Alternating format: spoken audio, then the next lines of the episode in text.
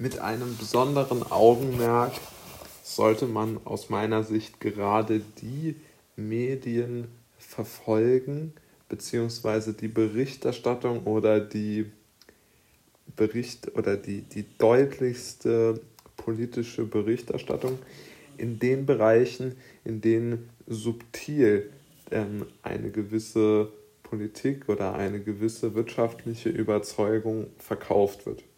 Und wo finden wir diese? Ich glaube, was unterschätzt wird, sind solche Dinge wie beispielsweise die YouTube-Eilmeldungen, die ähm, E-Mail-Postfachwerbung mit Nachrichten und diese MSN-Werbung, die zum Beispiel kommt, wenn man den Internet Explorer öffnet. Bei Google gibt es auch äh, sogenannte Google News, die eingeblendet werden, äh, wenn man das nicht ausschaltet. Ja? Die einzigen, die das nicht haben, meines Wissens, ist jetzt also Apple mit, mit Safari.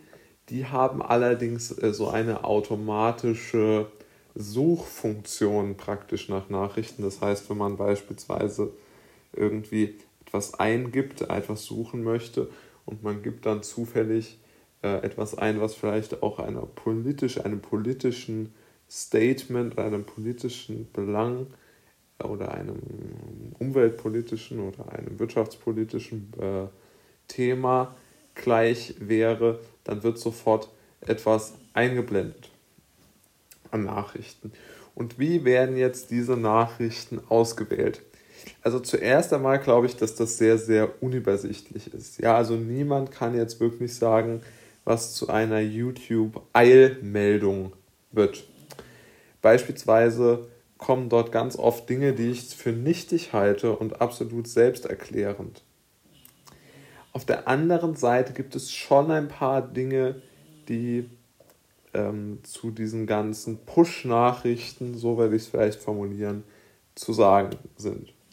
Die erste Push-Nachricht, die immer und immer und immer wieder ähm, oder die, die wirklich klar ersichtlich ist und auch aus meiner Sicht äh, da offen da liegt, ist die folgende.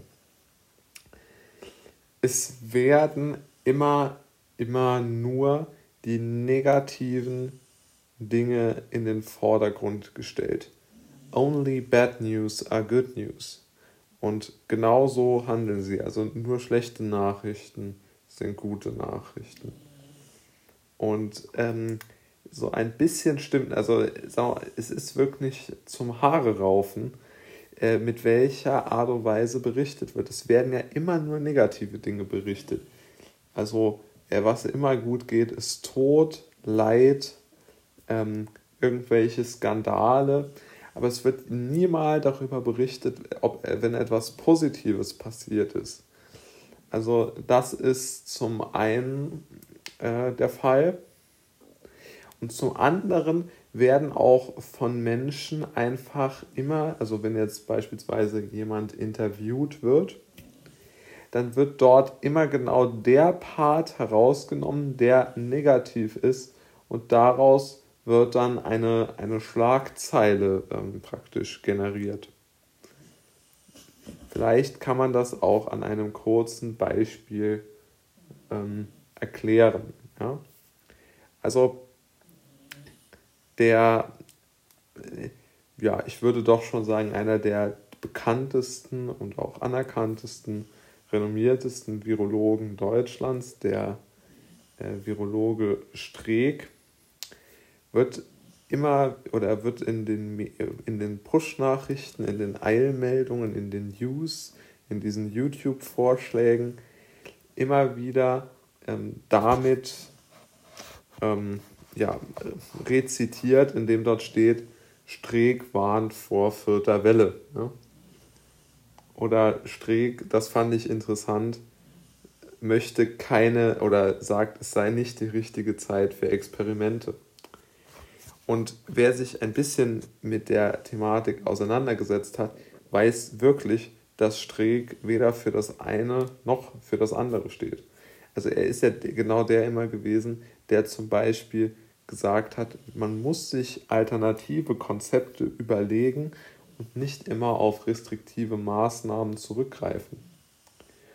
Und gleichzeitig, und das ist jetzt mal auf das, auf das zweite, also auf diese keine Experimente ähm, heraus, also äh, Rezitierung bezogen, und gerade auch der erste Bereich, ja, also dass er warnt vor einer Welle. Also Streeck ist wirklich dauerhaft bekannt dafür, dass er von einer Dauerwelle spricht und immer gesagt hat, ähm, er weiß nicht, wie viele Wellen wir noch durchzählen wollen.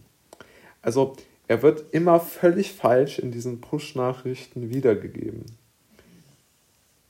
Und äh, ich glaube, dass das durchaus auch in gewisser Weise beabsichtigt ist, weil man einfach ähm, eine negative Schlagzeile dort braucht, wenn man sich verspricht, dass die Leute es dann anklicken und man darüber mehr Werbeeinnahmen erzielen kann. Ähm, so ein wirklichen, eine wirkliche Begründung, warum das gemacht wird, habe ich nicht. Also ich verstehe es offen gestanden nicht. Aber mir ist es einfach wirklich mittlerweile so deutlich aufgefallen, dass ich das einfach mal äh, auch äh, irgendwo ja, mal loswerden wollte, weil ich glaube, dass es schon interessant ist, sich auch inhaltlich mal damit zu beschäftigen oder auch wichtig wäre, journalistisch oder wer auch immer das aufarbeitet, warum wird immer so sehr auf schlechte Nachrichten gebaut?